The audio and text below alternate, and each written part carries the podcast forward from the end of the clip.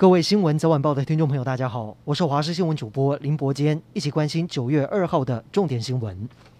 今天国内新增一例本土确诊，是在台北市，因为就医裁检才发现确诊。另外还有一例死亡，四例境外移入，其中境外移入是一名南非籍的女子，她曾经在南非当地八月二号确诊，经过隔离治疗康复之后，在八月二十七号入境台湾，并且搭乘防疫计程车到防疫旅馆检疫，多次裁检都是阴性。昨天，他跟家人一起到高雄市立殡仪馆探视奔丧。当天这次裁剪结果 PCR 呈现阳性，卫生局已经紧急框列十二人。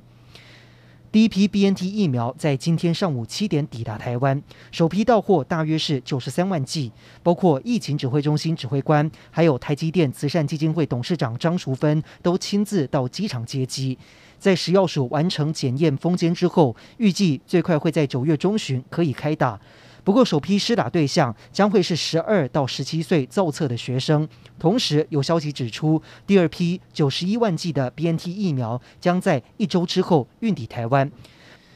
越南走私肉品非常的猖獗，非洲猪瘟也跟着流入台湾。农委会主委陈吉仲今天表示，目前全台已经查到十六件非洲猪瘟阳性肉品。也重申，所有的猪饲料要全面禁用厨余，否则将会导致全台超过六千四百多家的畜牧场全部遭殃，将近两千亿的产值更会受到危害。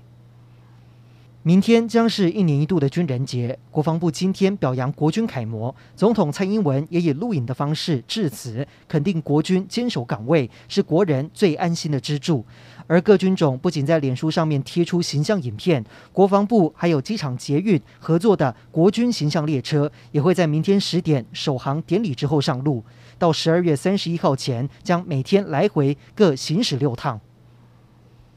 台北市的豪宅涨幅第二季高达全球前十，现在最贵的豪宅到底位在哪里？根据实价登录最新的资料显示，大安区的信义联勤以一坪平均单价两百九十九万的天价，成为台湾新豪宅之王，差一万元就破了每坪三百万元的彭淮南防线，包括二姐江蕙。周杰伦都拥有一户，不过这笔交易被视为亲友间的特殊交易，价格居然是不减反增。房市专家表示，这是因为豪宅看中的是指标性，这样子的交易有定苗效应。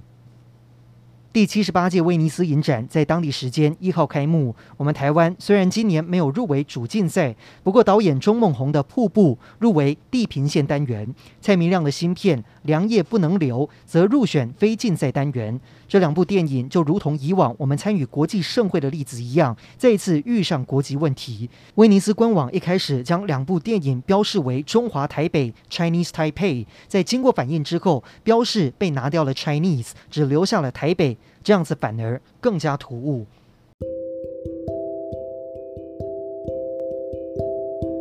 以上就是这一节的新闻内容，感谢您的收听，我们再会。